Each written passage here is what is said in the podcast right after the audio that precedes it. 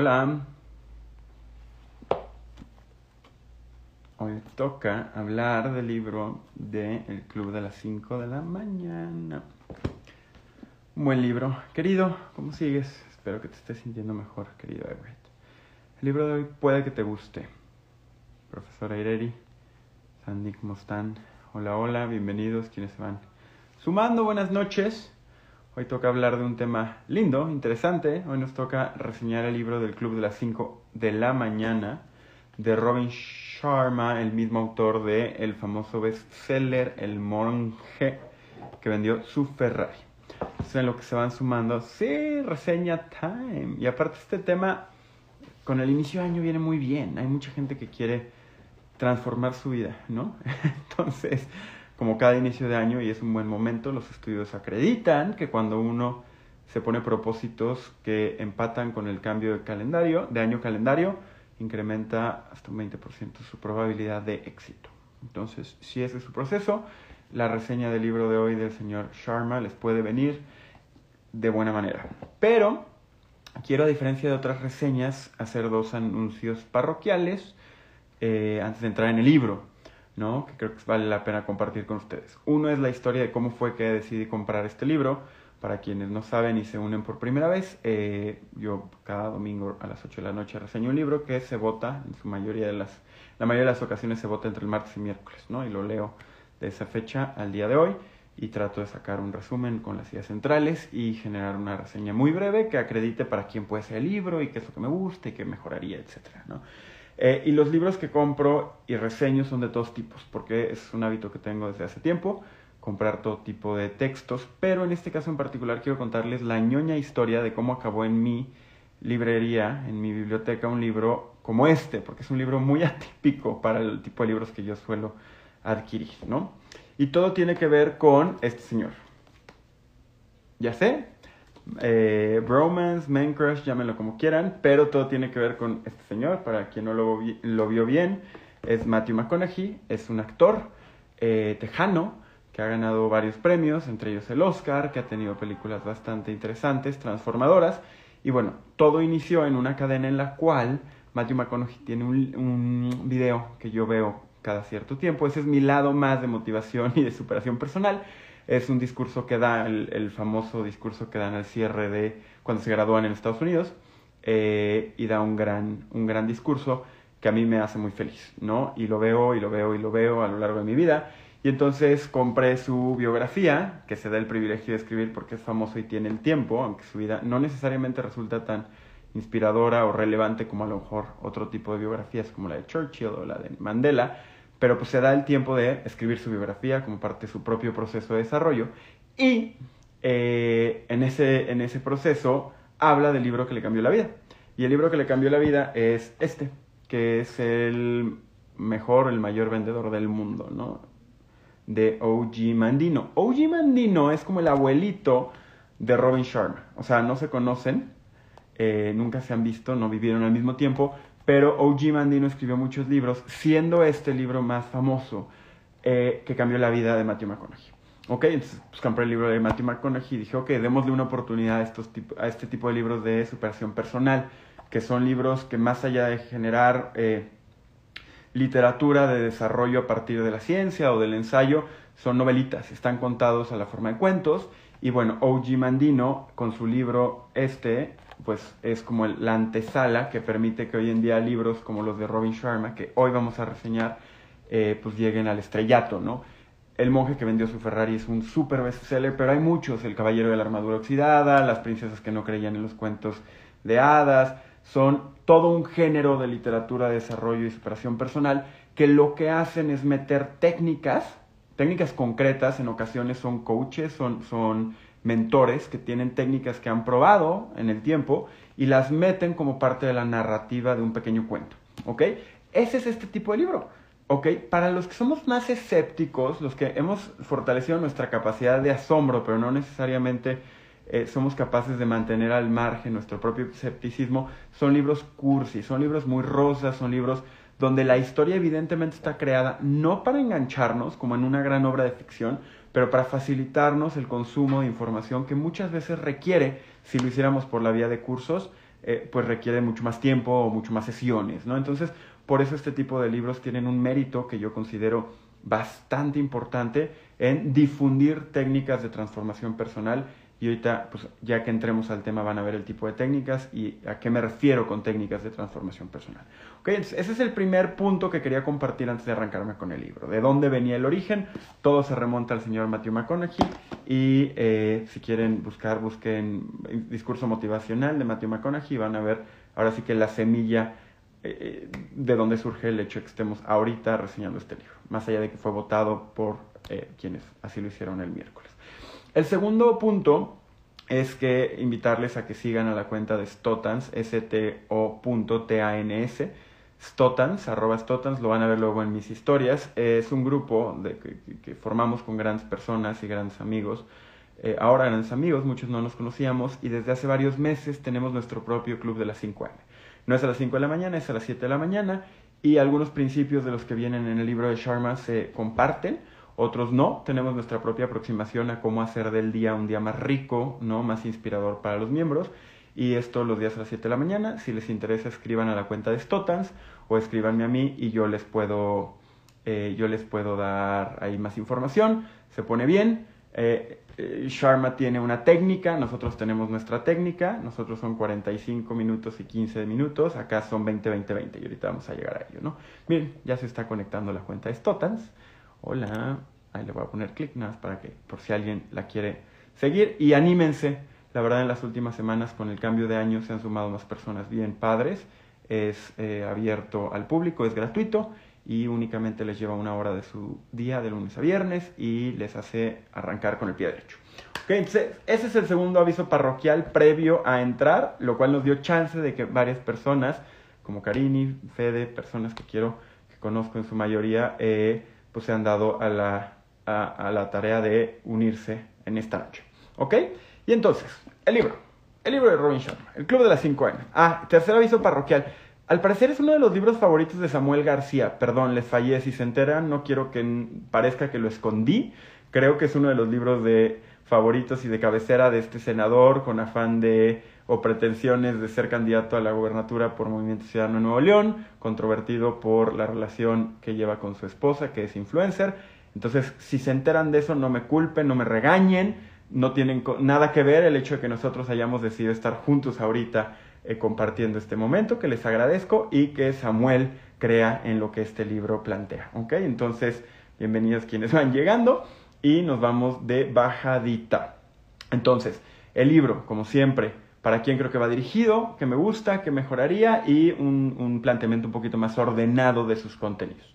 El libro va dirigido a todas las personas que creen que pueden mejorar día con día. Punto. Si tú crees que veniste al mundo con unos talentos y vienen fijados y nada más pues los aprovechas conforme al mercado, no te va a gustar el libro. El libro parte del supuesto de que tú tienes una mentalidad de crecimiento que te permite constantemente mejorar como persona, como miembro de una sociedad, tu propio eh, espíritu, tu propia grandeza, tus propias habilidades, tu propio intelecto, etcétera, ¿no? Entonces, eso es, si a ti te interesa mejorar, crees que puedes mejorar, el libro te va, te, va a hacer sentido. Es un libro para personas que han intentado de todo para ordenar un poquito más su vida y sienten que se les va de control. Hola, hola. Eh, hay una frase dentro del libro muy bonita que dice que estoy cansado de, estoy de estar cansado, ¿no? Uno de los, de los miembros de los protagonistas, no de los protagonistas, bueno, sí, de los personajes del libro. Dices que estoy cansado de estar cansado. Este, este libro es para las personas, mujeres y hombres que están cansadas de estar cansadas, que sienten que la vida les queda de ver un poquito, que sienten que sus días se les salen de control, que sienten que su agenda eh, ahora sí que es más una carga que una oportunidad. Este libro es para ustedes. Eh, Sharma no me paga por promoverlo, de hecho eh, el libro me fue ganando, los primeros capítulos eh, no, no lo aguantaba y miren cómo acabó bastante, bastante... Claro que sí, te mandamos la liga, está ya en la cuenta de Stotans creo, ¿va? Te mandamos la liga y qué bueno que te anotas para mañana. me fue ganando el libro. Yo empecé súper escéptico y al final, con todo y que yo tengo una mentalidad de crecimiento, que creo que podemos siempre expandir nuestras propias capacidades, eh, el libro no, no me encantaba, pero bueno, si alguien está cansada de estar cansada o cree que su vida puede mejorar o cree que quiere, que necesita tener mejores herramientas para tomar el control de la manera como sus días se dan, eh, pues nada, sin duda creo que es importante que se acerquen al libro. Y por último, es un libro que sirve para personas que les gustan los cuentos sencillitos, que les gustan aprender de maneras poco abstractas. Yo, por lo general, al revés, me gusta la abstracción y mi mente luego se viaja. Eh, pero hay gente que le gusta aprender de manera más puntual o más concreta, ¿no? A partir de buenas metáforas. Entonces, este libro es para ustedes, está colmado de frases, eh, de axiomas, de, de frases famosas, y ahorita les voy a platicar cómo lo hace el autor, pero se ve que el autor tenía su libro de frases motivacionales y las fue metiendo en la narrativa del texto. A quienes les gustan las frases, a mí me gustan, a mí sí me gustan, creo que las frases resumen sabiduría milenaria en ocasiones, o no tan antigua, pero sí muy potente. Eh, eso me, me, me hizo muy feliz del libro. Y bueno, el autor se inventa una serie de mafufadas con tal de meter las frases sin que suene como que sistemáticamente los personajes están de memoria recitando lo que dijo Mark Twain o Aristóteles o Bernard Shaw o Marie Curie o Billie Jean, la, la, tenista, etc. ¿no? Entonces, para esas personas es el libro. ¿Qué me gusta del libro? ¿Qué creo que es muy bueno del libro? El libro es muy... Eh, digo, no es chiquito, la verdad es un libro de 400, 300, 394 páginas, ¿ok? Eh, y se va muy rápido. En español está muy chistoso y me gustó, y eso es ambigua mi relación, porque hace dos semanas que reseñamos el del libro que tu cerebro no quiere leer, de David del Rosario, medio me resultó chocante que había un humor muy español, con términos muy de traducción muy, eh, pues muy del castellano de España, con chistes, con palabras, dicen tronco, dicen es total, son palabras que aquí en México o en Latinoamérica no se usan, y en un afán de hacerlo muy conversacional es muy chistoso porque entonces resulta que no estás viendo a personajes desenvolverse de manera natural, sino estás viendo a personajes siendo traducidos de forma que los hacen querer ver como una forma natural. Entonces, eso a mí me pareció muy divertido, muy, muy divertido. Le agarré hasta cariñito. ¿Qué más me gustó del libro? Me gusta que el libro permite metáforas más profundas de las que naturalmente trae el libro. ¿En qué sentido? Hay cinco personajes. El club de las cinco de la mañana hay cinco personajes, por ejemplo, ¿no? El guía, el millonario, la... El guía, el millonario, la artista, el artista, la emprendedora y... Se me está yendo uno, puede ser. Ah, bueno, son los, los personajes todo el tiempo, ahorita me voy a acordar, son metáforas, ¿no? Entonces está la que es más escéptica, pero es exitosa, pero está frustrada. Y está el artista que es más emotivo, más emocional, pero que no logra tomar el control.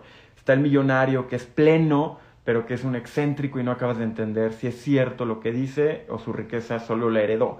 Está el guía que representa la sabiduría a la que todos quieren aspirar y a través de una cadena se va transfiriendo en, en, esta sociedad, ¿no? Se, te cuenta historias como muy modernas y de repente te hablas de las redes sociales.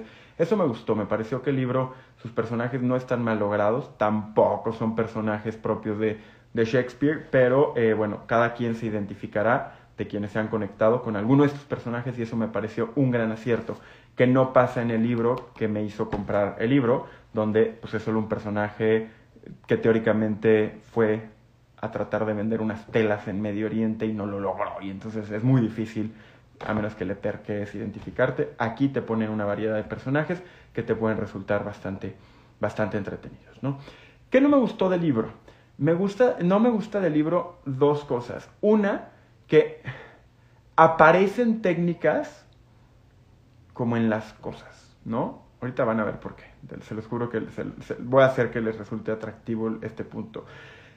De repente en un plato aparece impresa una técnica, ¿no? De repente en una, en una hoja de papel tipo pergamino que llega en una botella. Como que siempre hay una cierta mística que el millonario promueve para que llegue la sabiduría que el libro con las técnicas de Robin Sharma trata de transmitir y está forzadísimo, eso sí lo mejoraría. Y dos, todo el tiempo al millonario, que es como el que es el, es el narrador hasta cierto punto del texto, no, no, no es el que escribe la, la, tercera voz del libro, pero sí es quien expresa la mayoría de los conceptos, se le ponen mariposas y palomas encima. Eh, muchas gracias, qué gran cumplido, de verdad. Me da pena entrar a YouTube. A lo mejor al final me pueden pasar tips de cómo pensar, cómo hacerlo, pero eh, aquí lo siento como que medio nos conocemos todos. Se, entonces, todo el tiempo al, millonario, que es el que nos transmite cómo ser felices y empoderarnos a partir de levantarnos temprano, se le paran encima palomas y mariposas. Y nunca te explican por qué. Entonces yo hasta la última hoja dije, me van a decir por qué se le paran encima las mariposas. Nunca lo dicen. Y al final, se los juro, esto es real, no lo estoy inventando. Al final las últimas dos hojas dice epílogo, cinco años después. Y yo dije, aquí me van a decir, no me dicen por qué se le paran las mariposas es una catástrofe. Si ustedes encuentran qué sentido tiene la metáfora de las mariposas, platíquenmelo, por favor. O sea, mariposas, todo bien, pero no entendí un carajo y eso sí se lo mejoraría. ¿Ok? Entonces, ese es como a 5000 pies de altura el panorama. Es un libro hasta este punto que les diría, cómprenlo. Es un libro que planeo empezar a regalar de manera sorpresiva a personas que me transmitan eh, que quieren cambiar, que quieren mejorar. Es un libro que, que a ese nivel llegó. ¿No? Eh, y yo sí creo que, que un regalar un libro es una responsabilidad que hay que tomar con mucho cuidado porque obliga a la persona teóricamente a leerlo y habla de lo que tú crees de esa persona más allá de lo que el libro dice. Entonces hay que andarse con cuidado. El libro tiene, bueno, fue publicado su primera versión en español creo que hace muy poco. La primera edición, Forever, es del 2019, es un libro relativamente reciente y ya va en su octava impresión en junio del 2020 la versión en, en inglés em, salió en el 2018 y el libro tiene 17 capítulos, ¿ok? Tiene 17 capítulos. ¿Y de qué se trata? Marcelo, este es de los más fáciles para, eh, para narrarles cronológicamente, pues porque es un libro que es casi ficción, ¿no? Leí que las mariposas se posan sobre los cadáveres para tomar nutrientes. Mm, interesante. Pues acá las mariposas como que nutrían al millonario. Tenemos a una empresaria, una emprendedora exitosa que le pierde sabor a la vida y está a punto de suicidarse. Ese es el primer capítulo. Y decide darle una última oportunidad a la vida y va a una conferencia tipo Centro Banamex con un guía espiritual. Con un guía espiritual, con un mentor, con un eh, pues cualquiera que ustedes me digan. Y ahí la pasa bien y conoce a un artista que se sienta junto a ella. Acaba la conferencia de este guía y se les acerca alguien que parece un mendigo. Este mendigo eh, les empieza a hablar de manera muy rara y hace poesía, que después vi un video de Sharma y la poesía del mendigo es poesía que Sharma escribió en los últimos cinco años. Interesante. Qué manera de autopublicar tu poesía sin que nadie te juzgue porque no eres poeta. Entonces, se les acerca este mendigo y les dice, yo les voy a cambiar la vida. Solo tienen que pararse mañana a las 5 de la mañana y venir a esta dirección y van a pasar por ustedes porque soy millonario. Y la em-, emprendedora y el artista deciden tomarle la palabra y van. Y resulta que será millonario. Entonces, todo el libro es un viaje que les planea el millonario, muy bonito, alrededor del mundo. Y ese es otro recurso muy interesante que, utiliza Sharma. Todo el tiempo estamos viajando. Los, los, lectores todo el tiempo nos plantea escenario, los primeros capítulos son en la isla de Mauricio, después se van a las praderas italianas, van a la India al Taj Mahal para hablar de la perseverancia, acaban en Sudáfrica, en Sudáfrica conociendo la celda de Nelson Mandela. Todo el tiempo la atmósfera que nos envuelve es una atmósfera de viaje. ¿Por qué el autor acertadamente hace una atmósfera de viajes pagados por el millonario para, rarísimamente, una emprendedora y un artista que no conocía? Eh, porque a nosotros nos bajan las barreras. Nosotros los lectores estamos con las barreras bajas porque estamos en una ensoñación. Cuando estamos viajando también está medido cuando estamos viajando, nuestras barreras bajan porque nuestro sistema de verdades se cambia, porque estamos en un contexto que no conocemos, entonces somos menos aferrados. En este libro, la narrativa del autor hace que el millonario se lleve a la emprendedora y al artista de viaje, primero a su isla de Mauricio, donde les plantea, bueno, a su finca en la isla de Mauricio, donde les plantea los primeros principios fundacionales que llevan a el por qué hay que levantarse a las 5 de la mañana. Ahí les pone una serie de actividades y les pasa las primeras eh, consejos. Les habla de que la vida tiene cuatro pilares, el pilar físico, mental, espiritual y emocional, que esa es una técnica eh, muy, muy reconocida del desarrollo y transformación de hábitos, y los va como ordenando hacia el por qué levantarse a las 5 de la mañana. De ahí se los lleva de viaje al mar y les dice que tienen que empezar a levantarse a las 5 de la mañana y les explica a nivel biológico el efecto que eh, genera en la mente de las personas el levantarse temprano.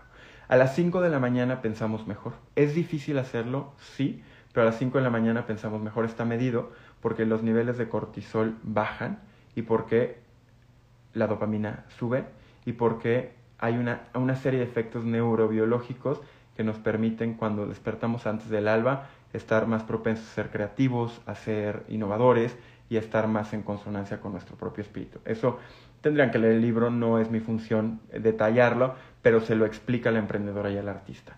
Después que le da los fundamentales de por qué es importante levantarse a las 5 de la mañana, se los lleva de viaje y les empieza a explicar por medio de técnicas también bastante reflejadas en otros libros, cómo ciertos hacks, ciertas tácticas ayudan a mantener el hábito. Y por ejemplo, les dice, bueno, la regla de los 66 días. Hay, un, hay una misconception, hay una eh, verdad que es falsa, que es que a los 21 días uno cambia de hábito. La realidad es que no es cierto. La realidad es que depende de cada persona y depende del hábito y depende de qué hábito suples para poner un nuevo hábito. Pero lo que sí hace Sharma es decirnos 66 días y estamos hechos. Su técnica del club de las 5 AM establece que necesitas 22 días para romper el primer hábito, 22 días después para implantar el segundo hábito y 22 días para consolidar y automatizar el hábito.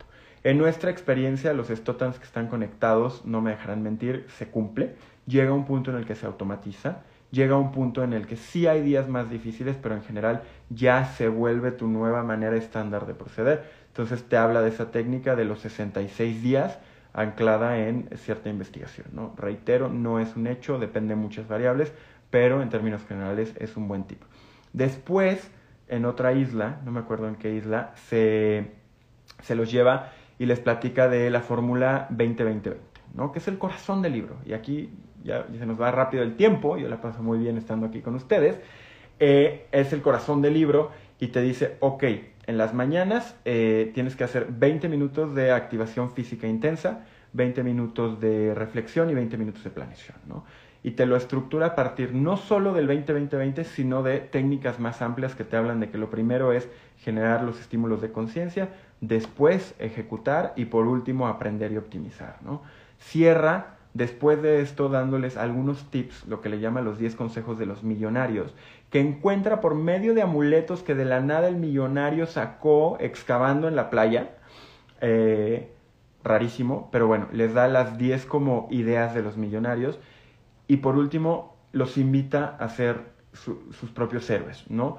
Al final, este libro lo que invita a los, a los protagonistas y a lo que invita a los lectores es a descubrir su líder interior y su genio interior.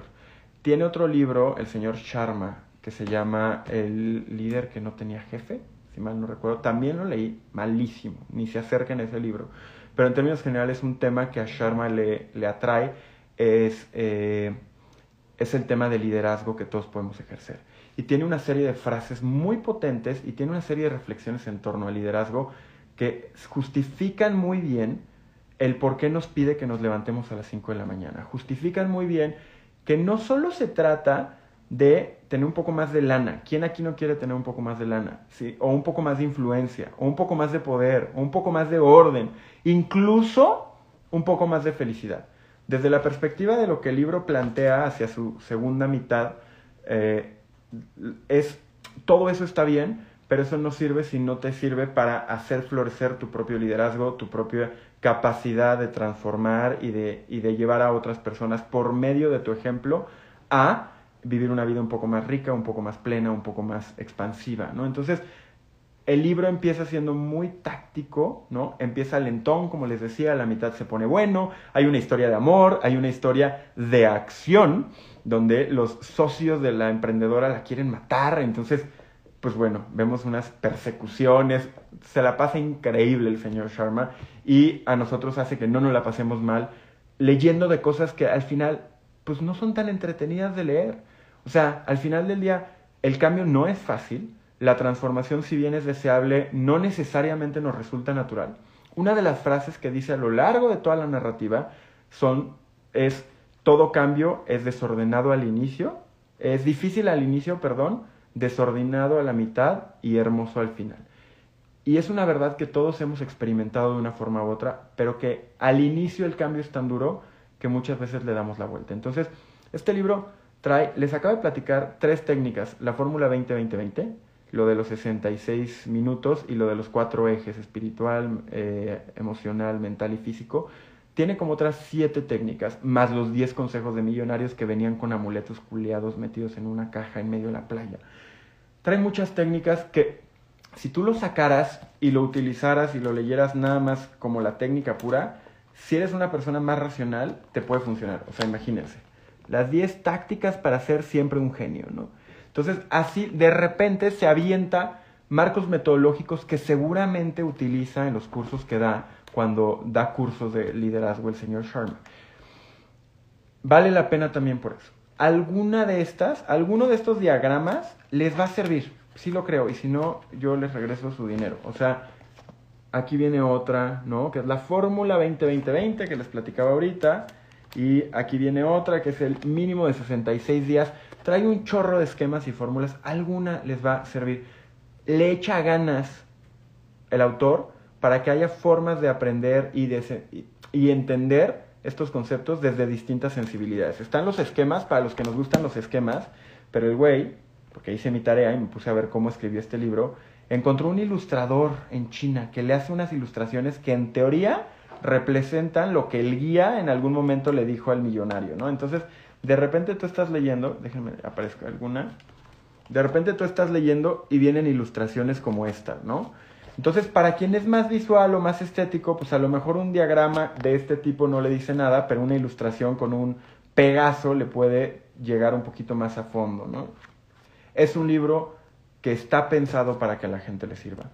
No les voy a arruinar el libro, como ya les dije, estos son los protagonistas, el millonario es el que les va transmitiendo los principios del guía, el guía aparece para ser quien transmita desde la sabiduría eh, las nociones más complicadas, hay una historia de amor, hay una historia de drama, hay muerte, hay una reflexión sobre el valor de por qué es importante dormir bien, hay una reflexión sobre por qué es importante pensar en la muerte como un mecanismo para ponderar la vida, hay reflexiones sobre por qué es importante entender que el descanso, no solo el dormir bien, es fundamental.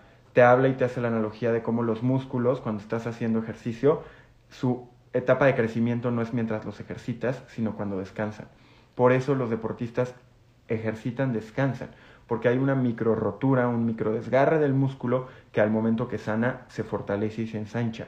Y eh, para la vida en general, no solo para los músculos, funciona igual. Si yo le echo muchas ganas, trabajo muy duro, pero nunca descanso, no hay un momento de crecimiento real, porque no puedo guardarme el aprendizaje, no puedo reflexionar de tal forma que yo pueda repetirlo.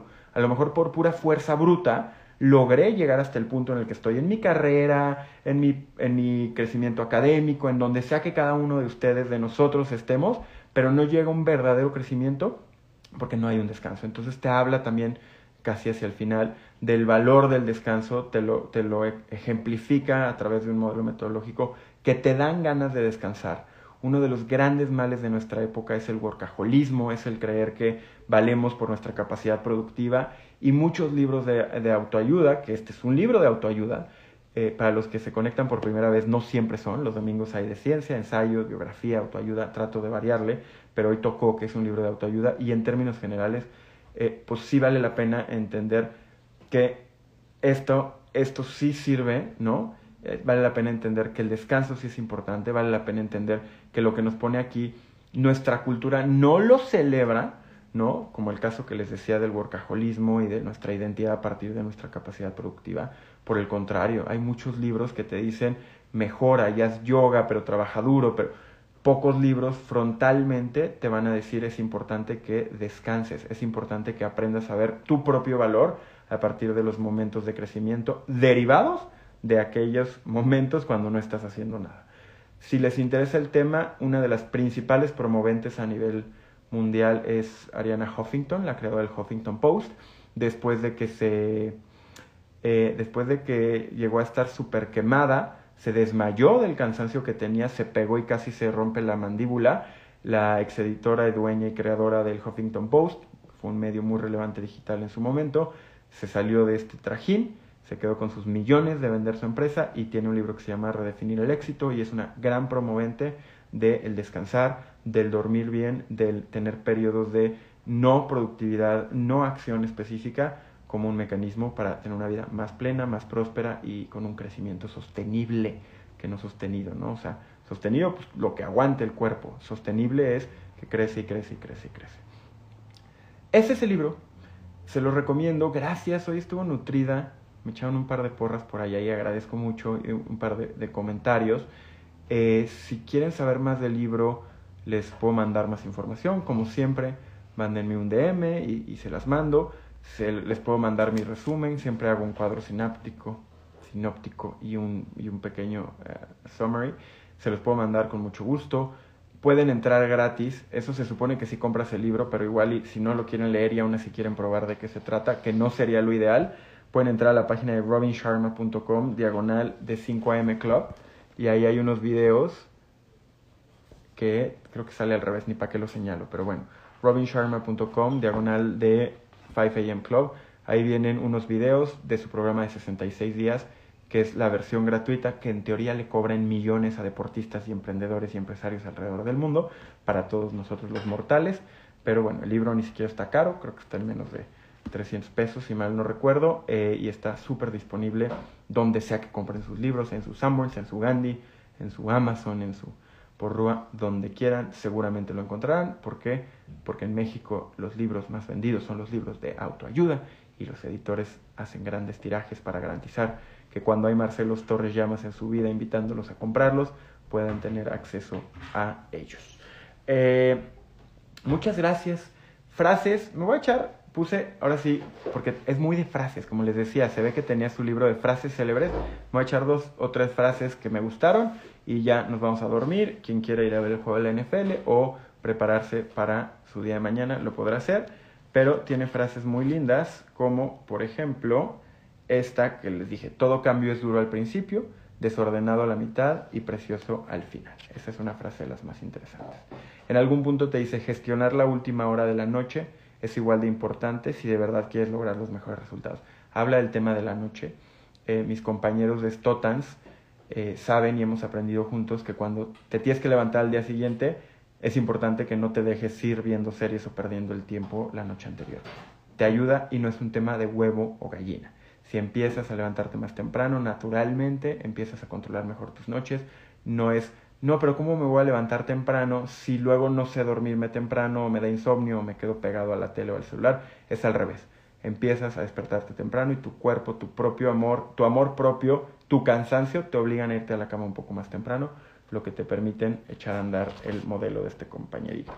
Tiene otra frase linda que es, solo los que osan ganan yo los invitaría a osar, osar, ¿no? Arriesgarse a transformar su vida, como cada domingo soy un hippie optimista y redento.